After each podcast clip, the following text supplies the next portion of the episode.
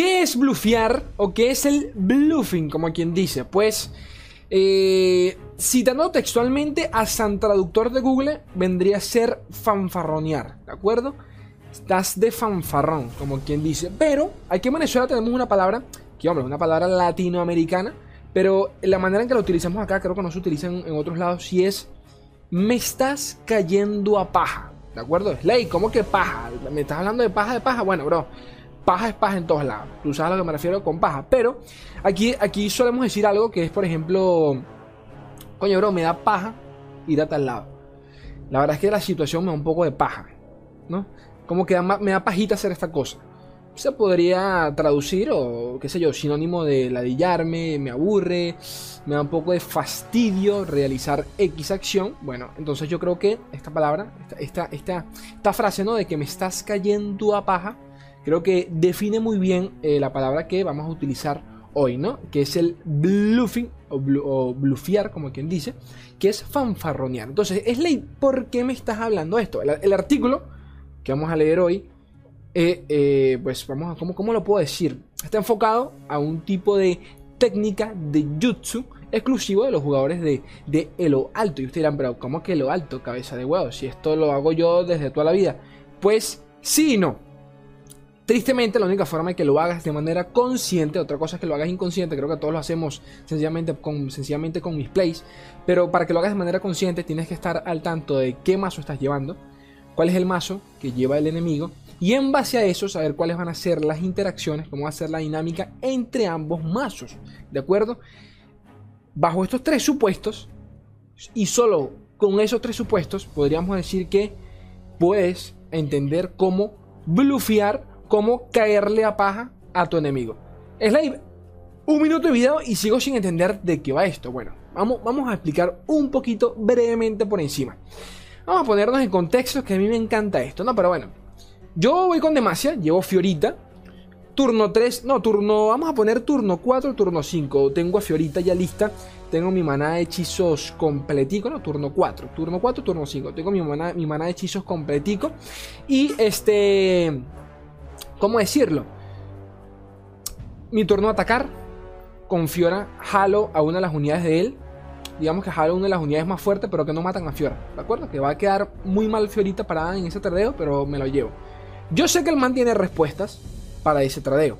¿De acuerdo? Fiora está atacando abiertamente. No tiene ningún, ningún tipo de escudo eh, para ese momento de la partida.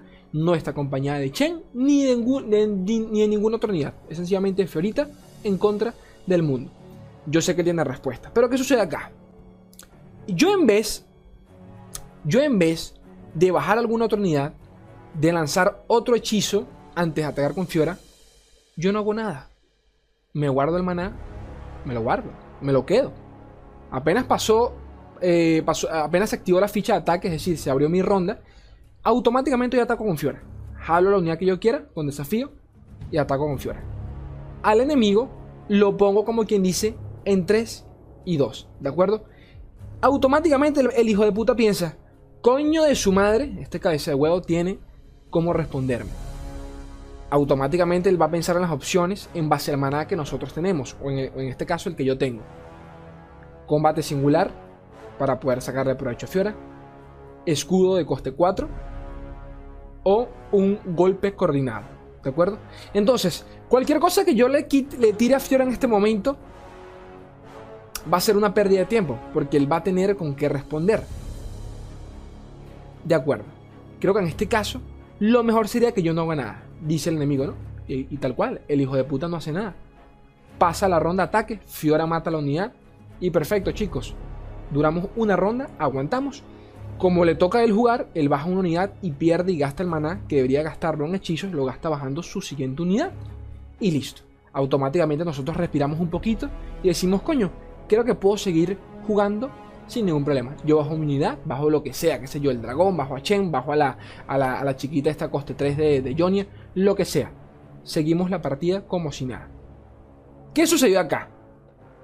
El man enemigo sencillamente pensó que teníamos cualquiera de estas tres opciones. Lo que él no sabe, pero que nosotros sí, es que no teníamos ninguna de las tres opciones. No teníamos ni escudo para defender a Fiora, no teníamos combate singular ni golpe coordinado.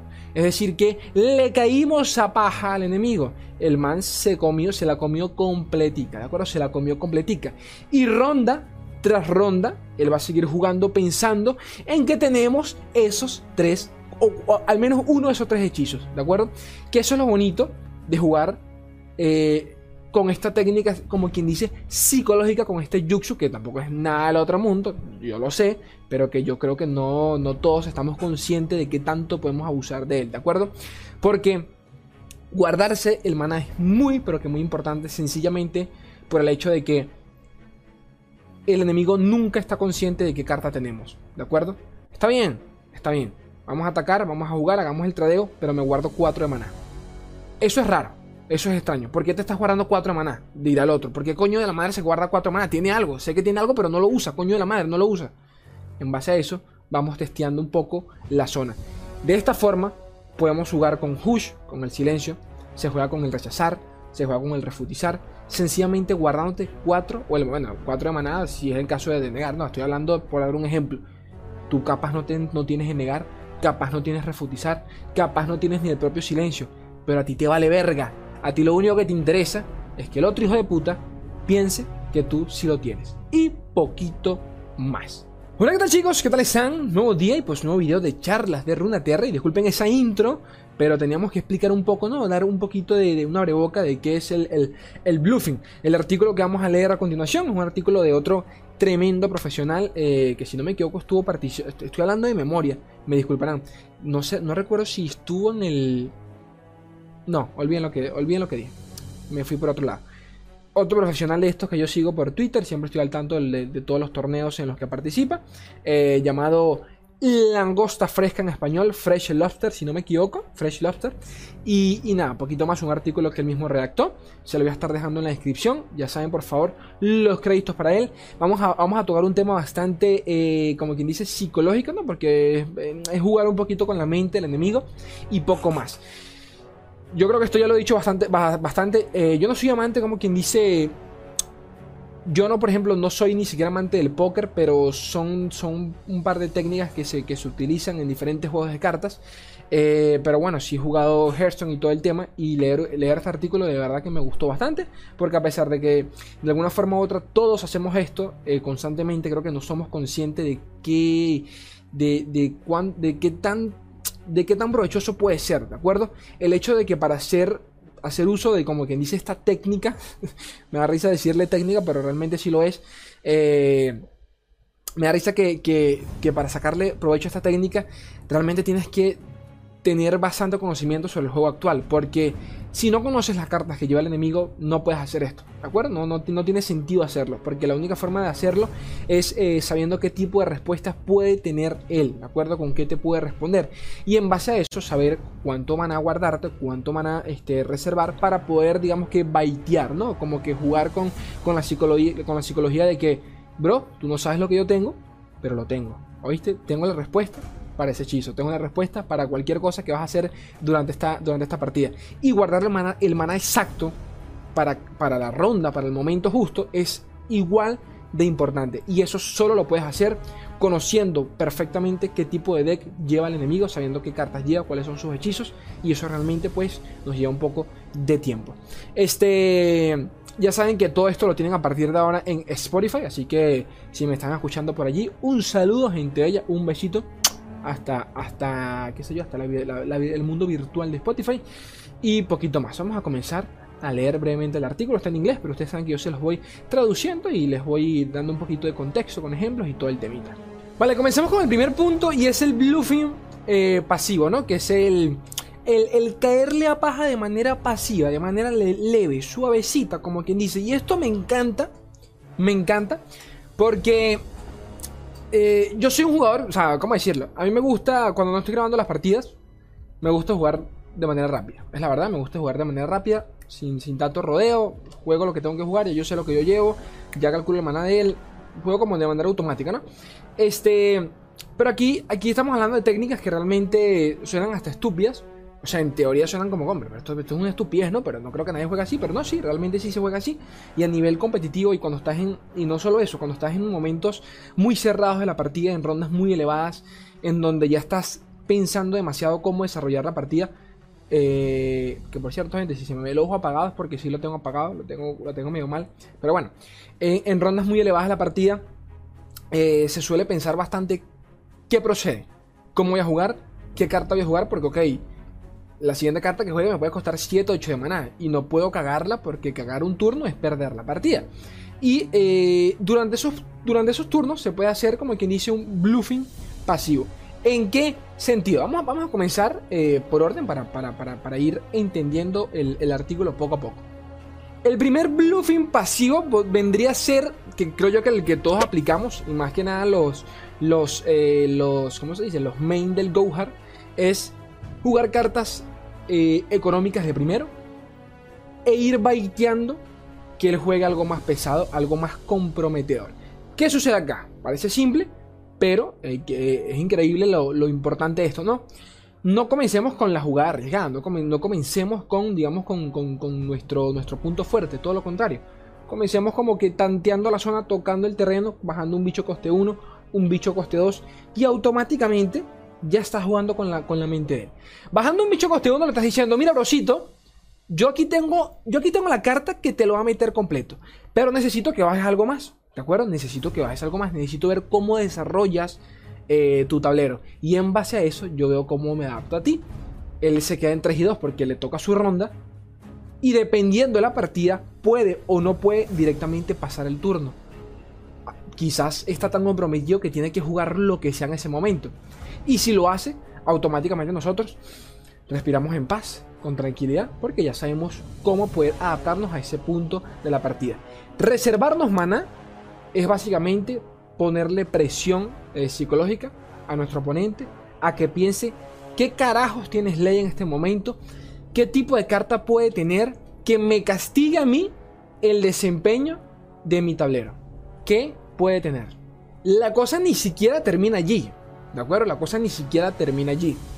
El sencillamente no jugar la carta que el enemigo espera en ese momento es de alguna forma u otra eh, baitearlo a que, brosito, mi mano sigue llena, no he querido jugar nada. Tú sigue bajando tus, tus, tus carticas. Que este tipo de, ¿cómo decirlo?, de bluffing pasivo se suele ver bastante en los enfrentamientos de decks muy agresivos, decks agro, en contra de Dex Control o específicamente, sí, de Dex, Control, iba a decir midrange, pero no, de los Dex Control más que nada de Flerier, por ejemplo, en donde Flerier juega como que, dale, bro, dale, dale, dale, llena la mesa, dale, sigue llenando la mesa, no pasa nada, tú sigue llenándola, que tú sabes que yo tengo aquí la avalancha, pero no la voy a jugar todavía, no la voy a jugar todavía. Ese es el peor juego mental que puede tener cualquier jugador de, del agro, es, ay Dios mío, bajo o no bajo paso turno, no paso turno. Ataco abiertamente o no ataco abiertamente. Porque si ataco abiertamente, ok, perfecto. Después el man, el hijo de puta, lanza un, cristal. Un cristal y se cura. Y se cura 3 de, 3 de vida como si nada. Eh, y de paso obtiene una gema. Coño, hubiese sido mejor que bajas otro bicho. Pero si bajas otro bicho, te lanza, eh, la, te lanza la, la avalancha y te limpia toda la mesa. Eso es un bluffing pasivo, ¿de acuerdo? Podemos ser más hijos de puta aún, porque podemos serlos. Y lo bonito de, de, de, a día de hoy es que podemos ver cuando un enemigo o tú mismo lanzas una carta y la pones en stand-by pensando si la vas a utilizar o no. Eso es bello, ¿de acuerdo? Eso es bello. Y más cuando lanzamos una carta, la quitamos, lanzamos otra, la quitamos, ponemos otra y la quitamos. Por, si alguno no me entiende, me estoy refiriendo a, cuando estamos en plena partida, colocamos un hechizo en espera pero no aceptamos el turno. Sencillamente estamos considerando la opción, vamos a ver cómo va a terminar el tradeo y decidimos si seguir o no con esa acción. El simple hecho de realizar eso, de colocar un hechizo y luego quitarlo, es decirle al enemigo, mira bro, en este momento, por ejemplo, tengo 5 de maná y te estoy poniendo un hechizo que sabes que está en el rango de esos 5 de maná automáticamente, por dar un simple ejemplo, si estamos, si, estamos en contra de Piltover y Sound, ya sabemos que puede ser un comienza a emocionarte, puede ser un disparo místico, puede ser un, un rayo termogénico. Tenemos algo. Y para los siguientes turnos posteriores, el enemigo va a jugar exclusivamente en base a eso. Este hijo de puta hace una ronda me acaba de mostrar un hechizo que le costaba 5 de maná. O sea que puede ser un disparo místico, me puede bajar, me puede bajar cualquier verga, cualquier verga de 2 de vida que tenga yo. Y curiosamente mi mazo se enfocaba en un Lucian. No puedo bajar a Lucian porque me lo va a quitar con el disparo místico. Tengo que buscar la forma de, de, baiteárselo antes con otra carta. No puedo bajarle el timo porque me lo quita. Y si eso era un, era un static shot, un, un static shock, eh, ¿cómo, ¿cómo, pudiésemos reaccionar a eso? ¿De acuerdo? ¿Qué, qué, qué hacemos? sabroso, gente. Tener al enemigo con, esa, con ese suspenso de no saber qué carajo lleva tú y qué carajo llevas, eso básicamente es el bluffing pasivo. Otro bluffing pasivo que yo siempre les se los he dicho que lo hagan, eh, más que nada en las guías de mazo, que siempre les digo, chicos, aten el mazo como les dé la gana, ¿de acuerdo? Eh, es muy común, es natural, yo lo hago, tú lo haces, todos los hacemos, los profesionales lo hacen, que es el net decking, ¿no? ¿Qué carajo es eso, Slade? Nada, es básicamente copiarse de un mazo ganador. Tan simple como eso. Es, eh, qué sé yo, Mowai utilizó este mazo, Swing utilizó este mazo, ganaron con ese mazo, lo voy a copiar y lo voy a llevar a Ranked. Está bien, pero al mismo tiempo llevarte un mazo que todo el mundo está utilizando es básicamente decirle a tu enemigo, bro, ya tú sabes qué de que estoy utilizando, ya tú sabes cuáles son mis respuestas, ya tú sabes cuáles son mis puntos, mis puntos fuertes y cuáles son mis puntos débiles. Y en base a eso no hay absolutamente eh, ningún tipo de sorpresa, ¿de acuerdo? Yo creo que esto pasa bastante en los mazos de Demacia, en donde son muy pero que muy predecibles, ya sabemos qué tipo de respuestas pueden tener, cuáles son los tipos de unidades que pueden tener, y el, y el factor sorpresa se pierde muchísimo, por lo menos con esa, con esa región en específico. Pero, hay que voy con todo esto. Existe un bluffing pasivo que es sencillamente agregar una cartica dos carticas diferentes en el deck. ¿De acuerdo? Sencillamente agregar una cartica. Un ejemplo, en vez de Yenavib, meter una Citria. O viceversa. En vez de una Citria, metes un dragón. Eh, qué sé yo, este, en vez de, de Tiana, colocas al, al ¿cómo se? Al, al, man este coste 9 de marcha, que justo ahora se me olvidó el nombre en español, baiter un poquito carticas que el man que nadie se espera, que tú no esperarías que estuviesen en ese deck porque te conoces ese deck de memoria, pero el hijo de puta le cambió las cartas y colocó uno o dos que no esperabas. Un hechizo que no esperabas, de repente un purificar si vas con demasia, algún, algún, algún hechizo extra que por lo general no va con ese mazo y automáticamente lo, lo, tilteas, lo sacas como quien dice de, de control de, al enemigo porque automáticamente piensa, ok, ok, si este man jugó esta carta, significa que ya no estoy jugando con el deck que yo conozco. Y si jugó esa carta, sí puede que tenga dos o tres copias de esa carta. Me cago en todo. Y automáticamente el efecto psicológico hace lo suyo y el man se descontrola todo. Esto, por lo menos desde el punto de vista de, eh, del leather. ¿De acuerdo? En el leather se puede usar mucho más de esto porque mm, básicamente eh, el enemigo no, no, puede, no puede saber qué estás llevando. Ahora, a nivel competitivo, en los torneos eh, también sucede en menor medida, aún mucho más en menor medida, pero sí sucede. Solo que en los torneos, en la, gran mayoría, puedes saber, eh, puedes ver cuál es el mazo que lleva el enemigo, tan simple como eso, porque en la, selección de baneos puedes ver cuál es el deck completo que él lleva y baneárselo directamente. No quiero ver este deck, se lo baneas. Pero, como podemos ver acá en el artículo en cuestión, nos utiliza como ejemplo un dead cualquiera, creo que si no me equivoco es un field de rush, exactamente es un field de rush, y en se cuenta cómo agrega un par de hechizos que no van en la regularidad del deck, pero solo coloca una copia de cada uno. Como pueden ver ahí tenemos Harsh, eh, Winds, que es eh, viento adverso, si no me equivoco, coloca una copia de la carta. Eh, por allá coloca Troll Chant, que es cantico, cantico canto del troll, creo que se llama. Coloca una sola copia. Y por más que sea una sola copia, ya el otro man juega pensando, este hijo de puta puede que tenga esa carta. Y en cada tradeo que haga a partir de, a partir de desde que comienza la partida, va a pensar, puede que tenga el Troll Chan. Si hago este ataque abierto, puede que tenga vientos adversos y me caga la ronda de ataque. El efecto psicológico hace lo suyo. Dicho eso, hablemos de lo que vendría a ser eh, ejemplos claros de bluffing activo, ¿de acuerdo? Que podrían ser tranquilamente, eh, tranquilamente los que les mencioné al principio de Fiora, pero básicamente eso fue como una boca. Aquí ya es una partida de, de, Fresh, Lobster en cuestión, en donde aquí comenta el que estuvo en un torneo y nos da un ejemplo de cómo, cómo jugar un poquito con la cabeza del enemigo eh, y de alguna forma u otra, ¿cómo decirlo? Baitearle una carta que realmente no tienes por otra que sí tienes. Ya voy para allá. Enfóquense en lo que ven en pantalla, más que nada, olvídense del texto, enfóquense en la pantalla, en la partida. Vemos a Timin, vemos a Calista al otro lado, así que vamos por hecho que va con Isla de las Sombras. En este caso podemos ver, obviamente, solo nuestra mano, no, sabemos qué lleva él, pero sabemos que por el deck en cuestión lleva atrocidad, ¿de acuerdo? Al man le quedan 6 de maná, ojo a esto, le quedan 6 de maná, en una partida, en, la partida ideal, allí, allí ya, estuviese, eh, ya tuviese la oportunidad de cerrarnos la partida. Nosotros contamos solo con uno de maná. Llegamos, ojo, llegamos a Piltover y a Flareon. Ojo a eso, llegamos a Flareon. Esta es la parte importante de todo esto. Sabemos que tiene atrocidad. Atrocidad le cuesta 6 de maná, que tiene el maná exacto. Ya tiene para cerrar la partida. Si tuviese la atrocidad, es decir, el man eh, tuviese en este momento la lanza en la puedes lanzar en Calista y automáticamente gana la partida. ¿Qué sucede acá? ¿Qué hace eh, Fresh Lobster acá para intentar bluffear un poquito una carta que él realmente no tiene? Se gasta todo el maná necesario, pero se guarda uno de maná. ¿De acuerdo? ¿Qué sucede acá?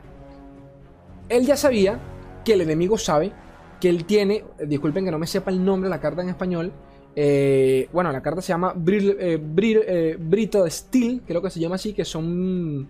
Es la carta coste 1 de Flareor que congela una unidad que tenga 3 o menos de vida. ¿De acuerdo? Coste 1. Coste 1. Él sabe aquí que el enemigo, él sabe aquí que el enemigo sabe que él lleva dos copias de esa carta. Y automáticamente él se guarda uno de maná. Pero él no tiene la carta en cuestión. ¿De acuerdo? No la tiene. Entonces, básicamente se guarda uno de maná y lo baitea. ¿Tienes las bolas de gastar la atrocidad? ¿Qué vas a hacer? O pasas el turno y juegas a la segura. ¿Qué sucedía acá? Que él sí tenía vientos adversos. El hechizo coste 6 que te permite eh, congelar a dos unidades y automáticamente cancelar eh, la respuesta de la atrocidad. Entonces, lo baiteas con una carta que no tienes por otra que sí tienes, ¿de acuerdo? Te aguantas al turno siguiente y en el turno siguiente ahí sí te reservas los 6 de maná. Y automáticamente ya el man está pensando, el enemigo está pensando ya en dos cartas. Está pensando, ok, este hijo de puta puede tener vientos adversos y de paso puede tener este, y de paso puede tener este, eh, esta cartica de coste 1. El detalle en este caso es que como él ya se gastó todo el maná, ya él se gastó todo el maná, él le da a entender al enemigo de que no tiene vientos adversos. ¿De acuerdo? Él le da a entender, bro, no tengo vientos adversos. O sea que si tú quieres responder con atrocidad, puedes hacerlo tranquilamente porque no lo tengo. Pero te voy a baitear haciéndote creer que si tengo el de coste 1, el congelar de coste 1. Y automáticamente le cambias un poco la cabeza al otro man. Hijo de puta madre, ¿cuál de los dos tiene este cabeza de huevo? Por la manera de jugar, me da a entender de que no tiene vientos adversos, de que tiene el otro. Así que voy a jugar pensando exclusivamente en ese, en el hechizo coste 1. Cuando tú tampoco lo tienes. Te estoy cayendo a paja. Obviamente tienen que entender de que esto no siempre, eh, a nivel general, esto no siempre es worth it, como quien dice, o sea, no siempre vale la pena. Hay que, cada situación, pues, eh, tiene, tiene acciones únicas, ¿no? O sea, el bluffing, como quien dice, a veces realmente no, sirve de, sirve de gran cosa. No todos los decks lo permiten abiertamente, como quien dice, por ejemplo, como digo, hay ciertas regiones como Demacia en donde la respuesta es muy pero que muy obvia, pero aún así puedes blufear sencillamente guardándote el mana en los momentos exactos. Él aquí hace mención de un par de ejemplos, que es, ¿dónde están? Que se, aquí están, una. Se los voy a leer brevemente. Por ejemplo, atacar unidades fuertes, eh, radiar con unidades eh, eh, sí, atacar unidades fuertes, mientras tú, por ejemplo, tienes eh, el hechizo coste 4, el... Siempre se me olvidan los nombres en español. El hechizo coste 4 de Demacia, el escudo coste 4 de Demacia, que es el hechizo de Fiorita, ¿de acuerdo? Eh, atacar unidades fuertes, abiertamente, dando a entender bro, tengo el hechizo acá, así que tú tranquilo, haz lo que te dé la gana, que igual de todas formas voy a salir victorioso en este tradeo. Este, previniendo que tu enemigo juegue, juegue cartas claves para, el deck, como lo puede ser por ejemplo una karma. Vamos a suponer en, bueno, en cualquier mazo de karma, karma es, una, es, la carta predilecta o como quien dice el win condition de ese mazo, porque por algo llevan a karma, ¿no? Pero por ejemplo, ¿cómo puedes baitear a la karma? Sencillo, baiteale que tienes 3 de maná, 4 de maná, 5 de maná, de maná exacto específicamente, con, para responderle a esa karma con eh, un comienza a emocionarte, Get Jinx, un, un, ¿cómo se llama el otro? Eh, un, un trirrayo, un trirrayo, termovin, termovin creo que se llama. El trirrayo eh, son básicamente respuestas rápidas en las que yo me guardo el maná y me quedo siempre con 3 de maná. Dale, te reto que bajes esa karma, porque baja la karma y te aseguro que te la bajo. Y yo me quedo con el maná. Sencillamente, no, no gastes maná, te lo quedas. El man se queda pensando que este hijo de puta como que tiene la respuesta para la karma, se está guardando los hechizos para la karma, así que yo mejor eh, me, guardo la karma todavía hasta, hasta, que no esté seguro de que yo tenga ese negar para poder eh, salvarla. Capaz nosotros ni, tenemos el, el, comienzo a emocionarte, por, dar un simple ejemplo, ¿de acuerdo? Capaz ni lo tenemos, capaz eh, no tenemos ninguna respuesta. Directamente, sencillamente estamos jugando con la cabeza del otro man. Este, lo mismo, hace mención de lo mismo en el caso de, por ejemplo, de Bastión para Bastión o negar para prevenir hechizos fuertes como lo puede ser Ruina o Venganza. Guardándote siempre esos 4 de maná. O cada vez que lanza un hechizo eh, rápido, potente, un hechizo rápido que realmente represente alguna pérdida para ti, baitearle el de negar con otro hechizo, colocárselo y luego quitarlo pero, sabiendo, o sea, haciéndole saber de que tienes los 4 maná, de que tienes 4 5 maná, y que muy seguramente ese maná es el bastión, o ese maná, eh, bueno, el bastión es un hechizo ráfaga, eh, en este caso sería el de negar, eh, quedándote siempre con esos 4 de maná para baitearlo en el sentido, bro, si quieres gastarte una ruina, si quieres gastarte una venganza, vas a tener que pensarlo dos veces, porque tengo la respuesta, ¿de acuerdo? Cuando mentira, no la tienes. Por acá tenemos otro ejemplo de eh, una oportunidad perdida para bluffear, ¿de acuerdo? Que me gustó bastante porque fue durante la final de la Gran eh, Master, no, ¿cómo se llama? La eh, Europa Masters Cup, si no me equivoco.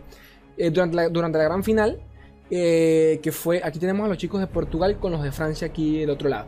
Ok, estamos viendo la pantalla, la, estamos viendo la mano, nosotros somos en este caso Francia y vamos en contra de los chicos de Portugal, ¿de acuerdo? Ok, como podemos ver, por acá tenemos a Papito Set. Nos gastamos el mana exacto para bajar a Set. Estamos jugando con el set, eh, el Lisset Targón, eh, bastante conocido. Eh, ya, creo que todos sabemos cómo se juega ese deck, ¿no? Y estamos jugando en contra, por lo que veo, en contra de un Fiora Chen. Se gastó los 5 de mana exactos en bajar un dragón. Ya sabemos que Portugal no tiene respuesta alguna. No tiene forma. No tiene, no tiene ninguna sorpresa que darnos acá. Eh, el tradeo es bastante simple. Tenemos un set, nuestra ronda ataque, set tiene ataque rápido, 3 de daño contra 5 de vida. No matamos al dragón. Pero nos quedan 2 de maná. Y estamos jugando con set Lee ¿Qué sucede con este deck en cuestión y por qué esta fue una eh, oportunidad perdida para blufear? Nos queda 2 de maná. ¿Cuál es la carta predilecta que vale, que cuesta 2 de maná en cualquier mazo de Targón. Ojo, no es silencio. ¿Cuál es? Tic, toc, tic, toc, cascada pálida. Hijo de tu puta madre. Cascada pálida. Todo el mundo lleva una cascada pálida. Eso es, eso es ley de la vida. La cascada pálida tenía que estar allí. Pero ¿qué pasa acá? Nosotros no teníamos una, o sea, nosotros Francia no teníamos cascada pálida, ¿de acuerdo? Pero eso no lo sabía Portugal, eso no lo sabe Portugal. Entonces, ¿cuál hubiese sido el mejor de los escenarios acá, o el escenario correcto acá? Atacar abiertamente. Hombre, Slay, pero yo soy medio cagado. Una persona cagada, o bueno, disculpen que hable así, ¿no? Pero de repente un jugador menos experimentado directamente dice, hombre, no voy a atacar porque voy a perder el set. Igual lo vas a perder en la siguiente ronda. ¿De acuerdo? Igual en la siguiente ronda te va a atacar con el dragón y vas a perder al set, sea como sea. ¿De acuerdo? tienes que pensar un poquito en eso. Ayer tenía, por ejemplo, palma conmocionante, pero ya te estás aventurando a una ronda posterior en la que no sabes con qué te va a responder el otro enemigo, sabiendo que él de paso eh, está jugando con Fierachen y que tiene como eh, denegar tus hechizos. ¿De acuerdo? Pero bueno, volvamos al, tema de la partida. ¿Qué se, debió haber, ¿Qué se debió haber hecho acá? Jugar y atacar abiertamente. Atacando con set y dejando libre dos de maná, le estás, le estás diciendo tranquilamente al enemigo, brocito, por favor, defiende con ese dragón que me lo voy a comer rico, rico, Puerto Rico. ¿De acuerdo? Eso es lo que hubiese pasado, como quien dice, en, el escenario perfecto. Atacas, atacas con set, no lanzas la cacada pálida, atacas abiertamente, y por obvias razones, Portugal irá a decir, coño, si este hijo de puta atacó con set es porque tiene cacada pálida. Obviamente no va a perder el set. Mejor ni siquiera no, puedo perder el dragón. El dragón es vital en el mazo de Fiorachien para, porque es, la, es lo único que tiene para quitarse de encima tanto a Lee como a Set, especialmente a Set que ya está en mesa. O sea que tengo que aguantarme el dragón como, como el lugar. O sea, no puedo ni siquiera tener, no puedo ni siquiera arriesgarme a que tenga o no tenga la cascada pálida. Tengo que pasar el turno. Pues Francia, nosotros Francia, no lo hicimos. No atacamos y pasamos el turno. Nos guardamos dos de maná, pero automáticamente le dijimos al enemigo, bro, no tengo cajada pálida. No tengo cajada pálida, porque si lo hubiese tenido, lo hubiese utilizado en ese momento. Dense cuenta cómo no blufear al final terminó siendo peor para nosotros. Porque les dijimos de manera inconsciente al otro hijo de puta, bro, no tengo cajada pálida. Así que ya puedes jugar pensando en eso. Obviamente que todo esto pues tiene, tiene, tiene como quien dice su razón de ser en determinados momentos. Eh, abusar del bluffing eh, eventualmente también te jugará en contra porque tampoco puedes jugar guardándote todas las cartas. Eventualmente tendrás que usarlas y el enemigo también juega con eso, ¿de acuerdo? En algún momento se va a dar cuenta este hijo de puta me está troleando y, uno, también se da cuenta de eso, ¿no? Entonces, eh, nada, saber analizar el momento exacto, saber cuándo hacerlo y cómo hacerlo. Específicamente, como les digo, este, estos ejemplos eh, creo que sirvieron bastante para entender de que el bluffing de alguna forma u otra solo lo puede realizar alguien que realmente conoce ambos mazos, ¿de acuerdo? Conoce tanto el suyo a la perfección como el del enemigo, eh, ya que de otra forma no puedes hacerlo. Básicamente te, requieres saber qué es lo que lleva él, cómo juega su mazo, cómo son las interacciones para poder eh, blufear los hechizos, las cartas, tus unidades más pesadas y poder jugar alrededor de eso y con la cabeza del oponente. Y poquito más, gente bella, por favor. Eh, créditos a quien se lo merece, al buen Fresh Lobster, que vendría a ser. No sé por qué me gustan los nombres en español. Eh, este. Pues se me olvidó el español. Loco, yo yo no sé qué me pasa a mí, en serio. Yo con la traducción es una cosa, lo acabo de decir hace 5 minutos, pero bueno, se me olvidó. Este, poquito más, gente. Ya saben que me pueden apoyar con un buen likeazo, suscribiéndose si no están suscritos. Compartan el contenido. Yo, ah, yo nunca lo digo, pero si alguno llegó hasta acá y lo comparte con un amigo, con un amigo, mira, bro, tú que eres un mango de mierda, escucha, escucha este comentario. No sé si, si, le puede ayudar. Eh, pero bueno, espero que les haya servido de algo porque realmente es, muy importante. ¿De Es muy importante. Y poquito más, gente bella. Yo los quiero un mundo y la mitad de otro. Un beso. Adiós.